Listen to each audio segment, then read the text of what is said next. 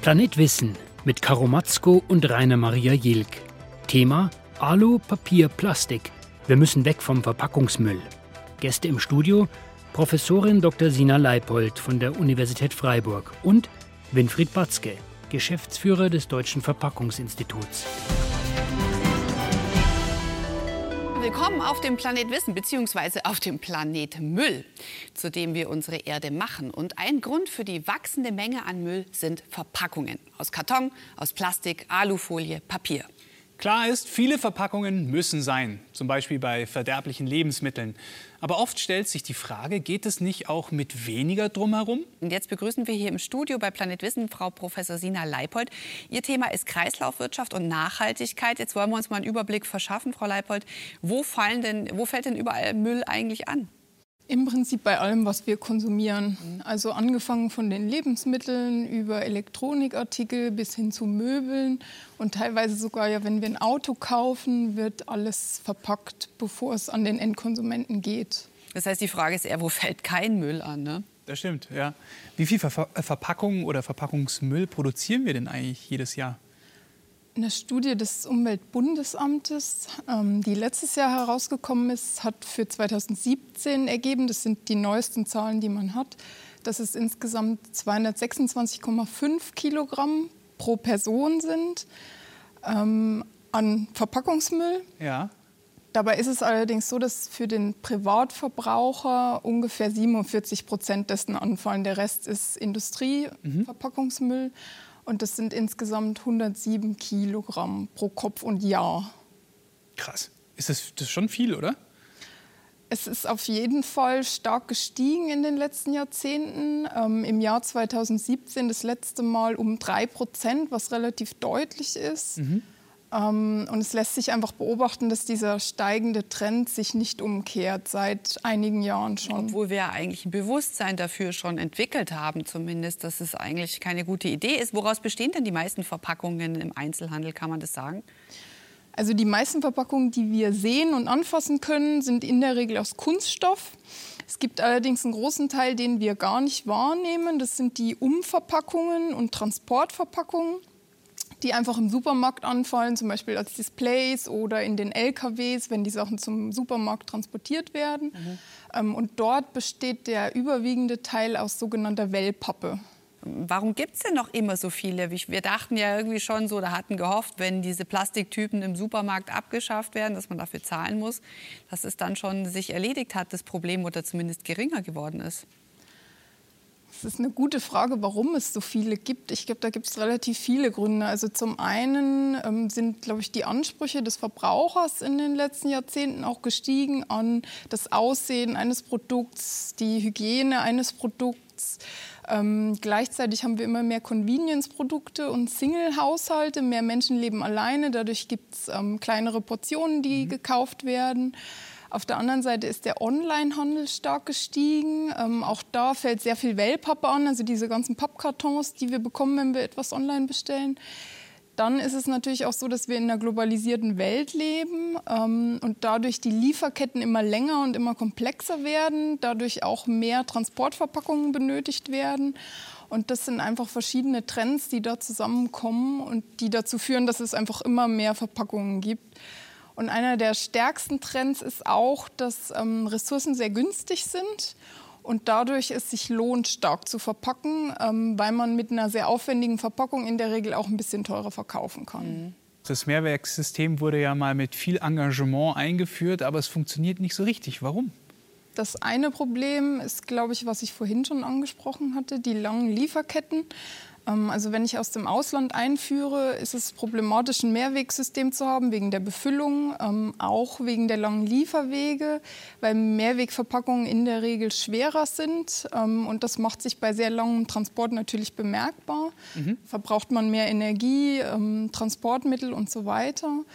Ein anderer Motivator ist, glaube ich, dass ein Mehrwegsystem sehr viel aufwendiger ist für den Vertreiber und den Hersteller als ein Einwegsystem, weil da die ähm, Entsorgung sozusagen, also nach der Verwendung für den Wiederverwendungsprozess, ähm, in der Regel beim Vertreiber liegt, wohingegen bei einer Einwegverpackung geht es ja ins öffentliche System, wird von den Kommunen, von Recyclern und so weiter behandelt. Aber ist dieses Wiederverwenden so aufwendig? Die Frage ist, für wen ist es aufwendig? Mhm. Also es ist im Prinzip nicht aufwendiger als das Entsorgen von einer Einwegverpackung.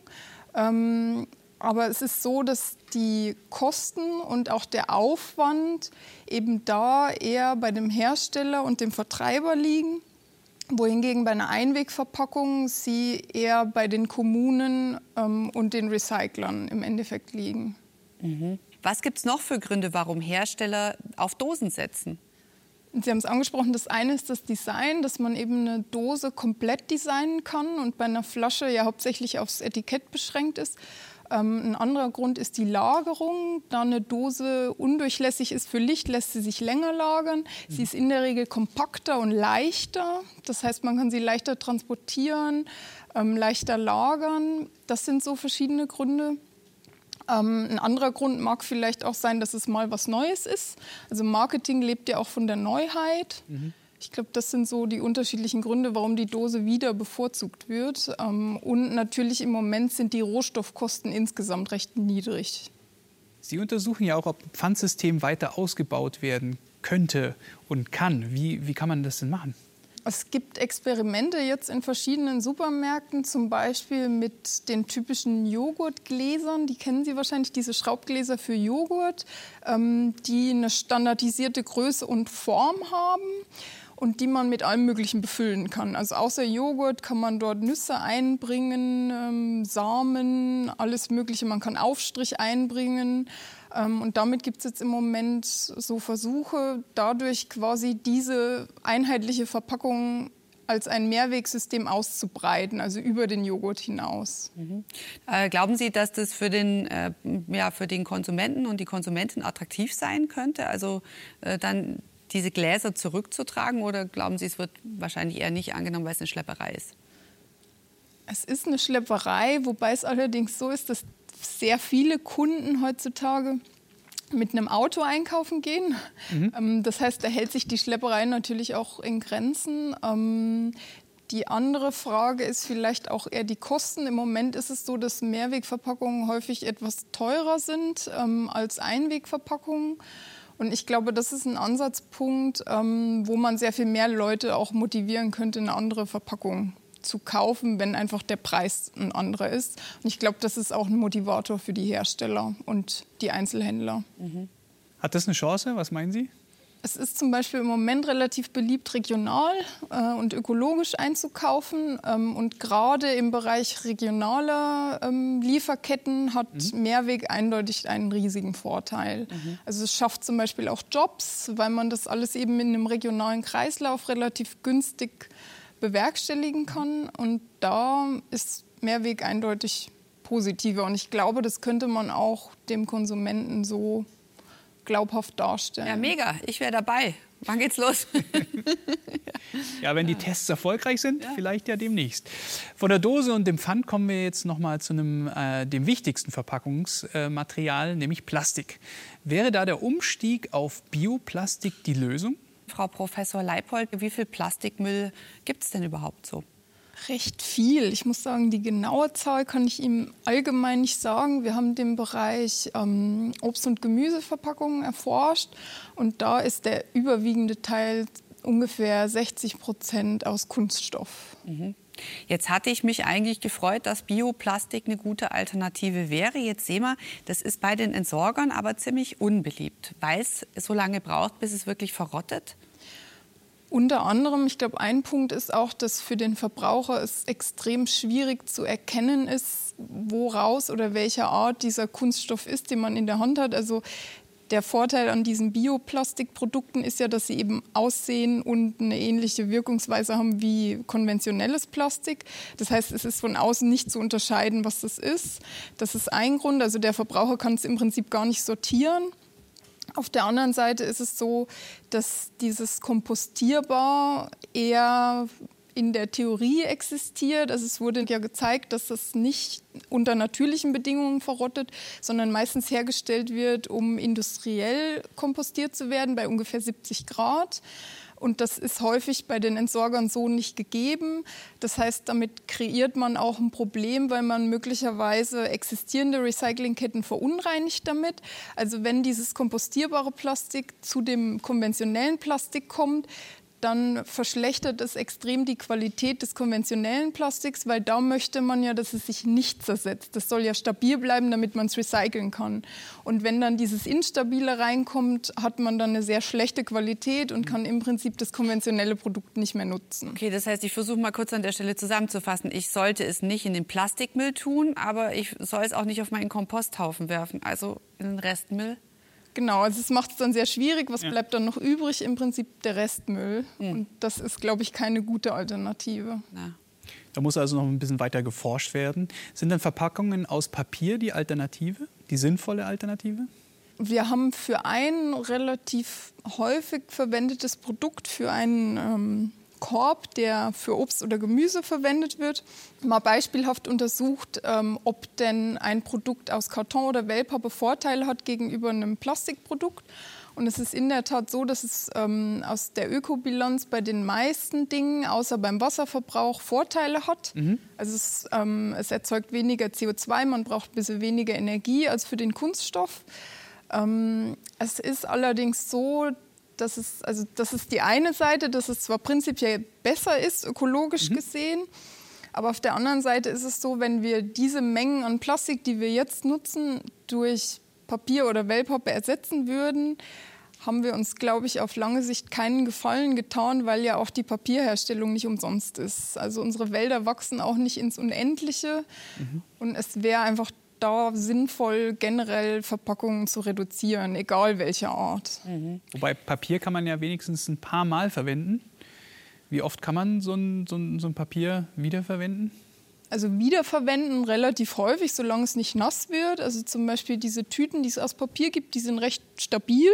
Die kann man schon recht häufig verwenden. Ja. Ich glaube, sie werden ungefähr fünfmal wiederverwendet. Gibt es so Schätzungen dazu. Mhm. Ähm, und recyceln kann man sie bis zu sieben bis zehn Mal ungefähr. Also das heißt, man hat da schon relativ lange Freude dran. Mhm. Planet Wissen zum Thema Verpackungen und der Müllberg, den dieselbigen hinterlassen. Wir begrüßen im Studio jetzt Winfried Batzke, Geschäftsführer des Deutschen Verpackungsinstitut. Herzlich willkommen. Sie vertreten die deutsche Verpackungsindustrie und Sie vergeben auch immer wieder einen Preis, mit dem Sie innovative Verpackungen fördern wollen. Wie sieht sowas aus? Was fördern Sie damit zum Beispiel? Also wir vergeben nicht nur einen Preis, wir vergeben jedes Jahr ganz viele Preise, weil die Verpackung eben zu vielfältig ist. Mhm. Man kann eben eine, einen Joghurtbecher nicht vergleichen mit einer Transportverpackung für Automobilersatzteile oder ähnlichem. Ähm, es gibt ganz verschiedene Kriterien, nach denen wir den Preis vergeben. Einmal Funktionalität, einmal Neuheitsgrad, einmal Materialeinsatz. Ähm, Wirtschaftlichkeit, Sicherheit, Recycelfähigkeit, Nachhaltigkeit insgesamt, also ganz viele verschiedene Kategorien und die wechseln auch im Laufe der Jahrzehnte. Den Preis gibt es schon seit 1963 und es wechselt mhm. immer wieder mal. Verpackung ist immer ein Kompromiss aus der Verpackungsleistung. Mhm. Ähm, also Schutz, Transport, Lagerung und so weiter, aus den Kosten, die entstehen und aus der Umweltverträglichkeit. Und jedes Produkt, für jedes Produkt gibt es eine optimierte Verpackung aus diesen verschiedenen Komponenten. Ja, als, haben wir die Notwendigkeit immer noch, auch wenn es keine Deponie mehr gibt, wir möchten, müssen Müll vermeiden. Ähm, inwiefern geht die Verpackungsindustrie da neue Wege? Das ist ja schon die große Frage, müssen wir Müll vermeiden? Natürlich müssen wir Müll vermeiden, aber wir wollen ja nichts Unverpacktes haben. Wir brauchen alle Sachen verpackt. Alles, was wir kennen, muss verpackt werden für, die, für den Transport, für die Lagerung. Und deswegen ist es nicht so einfach, Müll zu vermeiden, wenn man mehr konsumiert. Und wir haben das Problem, dass wir eigentlich viel mehr konsumieren als noch vor vielen Jahren. Und dadurch fällt in Folge natürlich auch mehr Verpackung an. Das heißt, Sie sagen, am besten gar nicht so viel konsumieren? Wir, wir haben ja immer die Diskussion, wie kann man Müll vermeiden? Und ich kann Verpackungen, es gibt 200 Milliarden Verpackungen, die in Deutschland verwendet werden. Und wir diskutieren ja sehr viel über ein paar Lebensmittelverpackungen, bei denen vielleicht äh, Müll zu vermeiden wäre und sicherlich auch in Einzelfällen zu vermeiden ist. Aber wir diskutieren gar nicht die anderen Dinge, die für den Wirtschaftskreislauf notwendig sind. Und da fällt ja ein Großteil der Verpackungen an. Und das kann man eigentlich nicht vermeiden, wenn wir so leben wollen, wie wir leben. Die Frage ist also wirklich eine grundsätzliche, wollen wir anders leben? Und die meisten Leute wollen eben nicht anders leben. Das Das heißt, es gibt gar keine Lösungen für Sie erstmal, sondern einfach nur eine grundsätzliche Entscheidung. Doch, es gibt ganz viele Einzellösungen für die einzelnen Fälle. Ich habe ja darüber gesprochen, dass es eben Kompromisse äh, bedarf äh, für die verschiedenen Anforderungen an Verpackung. Und natürlich gibt es viele Wege. Wenn wir über Nachhaltigkeit sprechen zum Beispiel, kann ich einmal Material reduzieren. Wir haben die Dose vorhin als Beispiel gehabt. Die Getränkedose wiegt heute noch ein Viertel von dem, was sie vor 20 Jahren gewogen hat. Also auch da wird Material reduziert und auch bei PET-Flaschen beispielsweise 60 Prozent leichter als als noch vor einigen Jahren. Da wird also ständig optimiert. Der andere Punkt ist, ähm, dass man die Recycelfähigkeit erhöhen muss, damit es eben recycelt wird und nicht nur theoretisch irgendwie als Müll eingesammelt wird. Äh, auch da in diese Richtung geht die Verpackungsindustrie. Und der dritte Punkt ist, dass man eben auch mehr Recyclingmaterial einsetzt für eine Verpackung. Mhm. Ich verpacke Ihnen jetzt mal den Hinweis, äh, dass unsere Sendung und noch viele andere Themen zu finden sind auf der Internetseite planet-wissen.de. Das war jetzt nur ein verbales Schleifchen, das recycelt sich von allein. Denken wir jetzt einmal aber an unsere letzte Online-Bestellung. Hm, da fällt in der Summe doppelt und dreifach Müll an. Frau Professor Leipold von der Uni Freiburg ist auch wieder bei uns. Ähm, was müsste denn geändert werden, dass jetzt gerade beim Online-Handeltransport nicht mehr so unfassbar viel Müll anfällt? Es gibt verschiedene Ansätze, also zum Beispiel volumenmäßig sinnvoller zu verpacken. Es gibt jetzt unterschiedliche Ansätze, wie verpackt wird. Also Kleidung zum Beispiel gibt es mittlerweile eher in einer Tüte als in einem mhm. Karton, was natürlich Gewicht und Volumen stark einspart. Ähm, auf der anderen Seite ist, glaube ich, beim Onlinehandel generell ein Problem, dass einfach viel mehr Verpackung notwendig ist weil alles auch individuell verpackt werden muss. Also man kann ja nicht wie im normalen ähm, Transport für den Supermarkt alles in großen Paletten verpacken, sondern es muss ja für jeden Verbraucher einzeln verpackt und lieferbar sein. Und das heißt, ich fürchte, da ist das Potenzial dann auch letztendlich eingeschränkt, wie viel Verpackung man wirklich einsparen kann. Und bei den Transportverpackungen, gäbe es da noch, äh, gibt es da schon neue Ideen und Lösungen, um dort äh, äh, Material zu vermeiden? Die gibt es. Es gibt zum Beispiel ähm, bei der Deutschen Post und bei ähm, anderen Online-Händlern ähm, Versuche mit Mehrweg, standardisierten Mehrwegboxen, ähm, die für den Versand verwendet werden können und die dann einfach wieder zurück an die Post oder den jeweiligen Händler gehen. Ähm, und dadurch spart man einfach Verpackungen ein, weil man die bis zu 50, 100 Mal verwenden kann. Ja, das gebe ich gleich mal weiter an Herrn Batzke. Was halten Sie denn davon? Ja, das ist eine gute Lösung. Also es gibt wieder, wie bei allen Verpackungen, sehr viele verschiedene Ansätze. Einmal ist es eben Mehrweg. Das ist nicht per se besser, aber in einzelnen Fällen ist es besser. Und wenn man es flächendeckend machen würde, wäre es sicherlich auch besser. Auf der anderen Seite geht es darum, Monomaterialien zu haben. Also nicht eine Umverpackung aus Wellpappe und eine Füllverpackung aus Styropor oder Luftpolsterfolie oder ähnlichen Sachen zu haben, sondern das eben anders äh, zu gestalten. Man kann also die Inlays auch aus Papierschnipseln machen oder aus federnden Konstruktionen aus Pappe, sodass man ein Material hat. Das ist schon mal einfacher. Mhm. Und zu der Reduzierung von Volumen gibt es Maschinen, wo ich also die, die Schachtel oder den Karton der Größe entsprechend produzieren kann, wie ich sie nachher brauche. Aber das alles ist eine Kostenfrage. Und gerade im Onlinehandel geht es sehr viel um Kosten. Billig, ja. Und äh, ich weiß, dass große Onlinehändler Versuche machen über Mehrwegsysteme, was äußerst schwierig ist, weil ihre Logistikketten bisher gar nicht danach aufgebaut sind. Und die müssten die also wirklich völlig umstricken. Und das ist nicht ganz einfach zu handeln. Seit über 30 Jahren trennen wir Müll, damit er wiederverwertet werden kann. Frau Professor Leipold, warum funktioniert dieses Recycling-System gelber Sack nicht? Den gelben Sack gibt es seit Anfang der 90er Jahre, also schon eine ziemlich lange Zeit. Ähm, man hat viel Erfahrung gesammelt. Die Grundlage war damals die sogenannte Verpackungsverordnung. Die wurde im Laufe der Jahre jetzt siebenmal novelliert. Letztes Jahr kam dann die achte Novelle sozusagen, die, das neue Verpackungsgesetz, das wir jetzt haben. Das sollte alles neu machen, ähm, aber ist sehr umstritten. Wir haben eine Interviewstudie zu dem Thema gemacht und die meisten daran Beteiligten bewerten das System als immer noch sehr problematisch. Zum einen, weil die Finanzierung ziemlich schwierig ist, also über die dualen Systeme, blauer Engel, grüner Punkt und so weiter. ähm, sind häufig die Kommunen, die für das Einsammeln dieses gelben Sacks zuständig sind, haben Finanzierungsprobleme. Mhm. Ähm, es gibt viele Fehlwürfe, also der Konsument ist sich oft nicht sicher. Es gibt die sogenannten intelligenten Fehlwürfe, wo Menschen eben anderes Plastikmaterial, also das vom Material her das gleiche ist, aber wegen dieses komplizierten Systems, das nur die Verpackungen finanziert, nicht abgedeckt sind. Ähm, dann ein anderes Problem ist, dass ähm, vieles noch nachsortiert werden muss, was aufwendig ist. Also hat man auch in dem Beitrag gesehen. Und letztendlich auch die Recyclingquote, also im Sinne eines Recyclings, ich nehme die Verpackung mache sie zu einem Rezyklat und sie wird zu einer neuen Verpackung im Prinzip nur 15 Prozent abdeckt. Also das heißt, es ist ein wirklich kleiner Teil. Der Rest wird, ähm, geht in die Verbrennung oder wird als Füllmaterial im Baubereich mhm. verarbeitet. Das heißt also diese, ich glaube, das ist, was der Herr mit einem Märchen meinte, dass wirklich die Verpackung wird zu einer Verpackung de facto so nicht flächendeckend existiert. Das ist aber wahnsinnig frustrierend. Also dann ja. tendiere ich jetzt sofort zu sagen, na, wenn es eh nicht funktioniert, so kompliziert, ich haue ich alles gleich in Restmüll. Sie haben gesagt vorhin, als der Film lief, ja, da fehlt die Aufklärung. Woran liegt das? Ja, das ist ein, eigentlich ist es ein großes ähm, eine große Gemengelage, die wir da haben. Frau Professor Leipold hat es ja schon sehr schön beschrieben. Wir, auf der einen Seite darf man das aber nicht zu schlecht reden. Wir, wenn wir uns vergleichen mit vielen anderen Ländern auf der Welt, dann ist das eben schön. Wir haben keine Deponie mehr. Wir brauchen nichts mehr auf die Deponie bringen. Wir bringen es in irgendeinen Kreislauf. Natürlich nur teilweise materiell, teilweise auch als Energie, indem wir es verbrennen. Aber das ist ja schon viel besser, als wir das vorher hatten. Und ähm, das ist der eine Punkt. Das zweite ist, ähm, wir müssen dafür sorgen, dass die Rezyklate, die anfallen im Verpackungsrecycling, auch verwendet werden. Und da sind gesetzliche Vorgaben im Wege. Wir dürfen Rezyklat nicht als Direktmaterial für Lebensmittel einsetzen. Insofern kann ich aus einer Verpackung nicht unbedingt wieder eine Verpackung machen. Und das Dritte ist, es ist sehr kompliziert.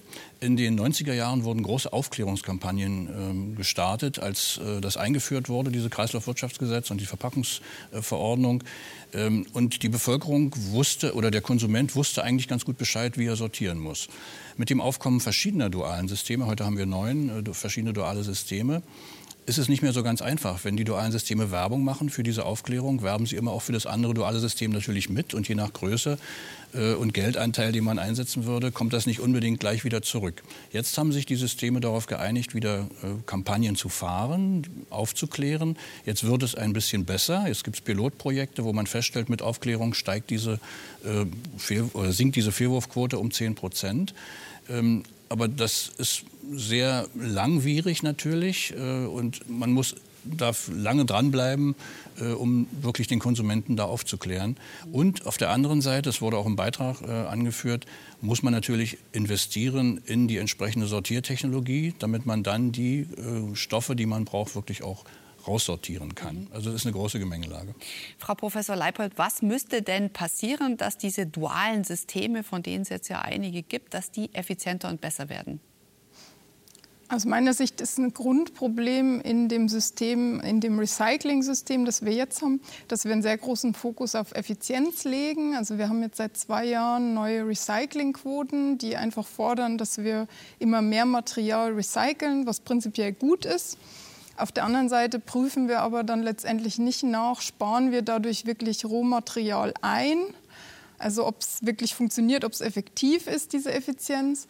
Und wir prüfen auch nicht nach, wie ist die Qualität der Rezyklate. Also der Herr Batzke hat es vorher gesagt, ähm, viele Produzenten beschweren sich auch, dass die Qualität, die stoffliche Qualität der Rezyklate so schlecht ist, dass sie im Prinzip für keine gut aussehende und stabile Verpackung mehr verwendet werden kann. Ähm, und das ist, glaube ich, ein Hauptproblem dieses Systems, das wir jetzt haben. Jetzt haben wir ja schon verstanden, allein durch den Transport kommen wir nicht drum herum. Also ist verpackungsfrei eine Utopie?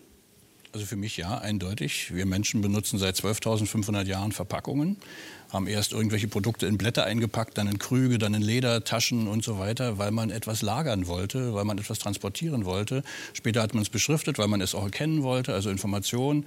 Und heute wollen wir einfach äh, Lebensgefühle auch ausleben und teilweise auch mit unseren Verpackungen. Mhm. Ähm, und ich hatte ja schon gesagt, im Lebensmittelbereich gibt es sicherlich so einige Dinge, wo man auf Verpackungen vielleicht verzichten kann bei frischen Produkten.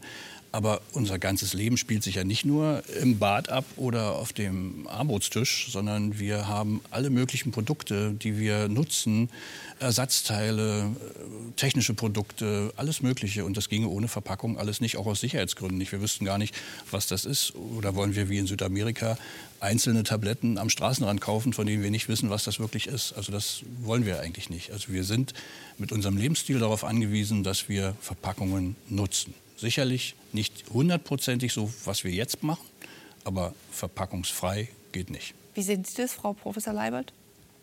Also da würde ich Ihnen auf jeden Fall zustimmen. Ich glaube, völlig verpackungsfrei wird sehr schwer möglich sein, ähm, weil Verpackungen ja auch eine Funktion haben. Sie haben eine Schutzfunktion, eine Informationsfunktion, zum Beispiel bei Medikamenten und aber auch bei allen anderen Produkten.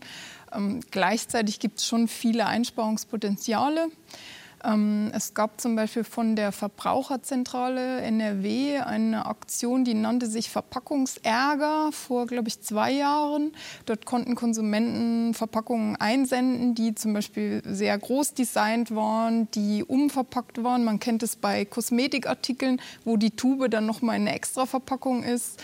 Ähm, und da gibt es durchaus Einsparpotenziale von einfach nicht besonders notwendigen, also von Verpackungen, die eher Marketing Zwecken dienen als dem eigentlichen Zweck von Verpackungen.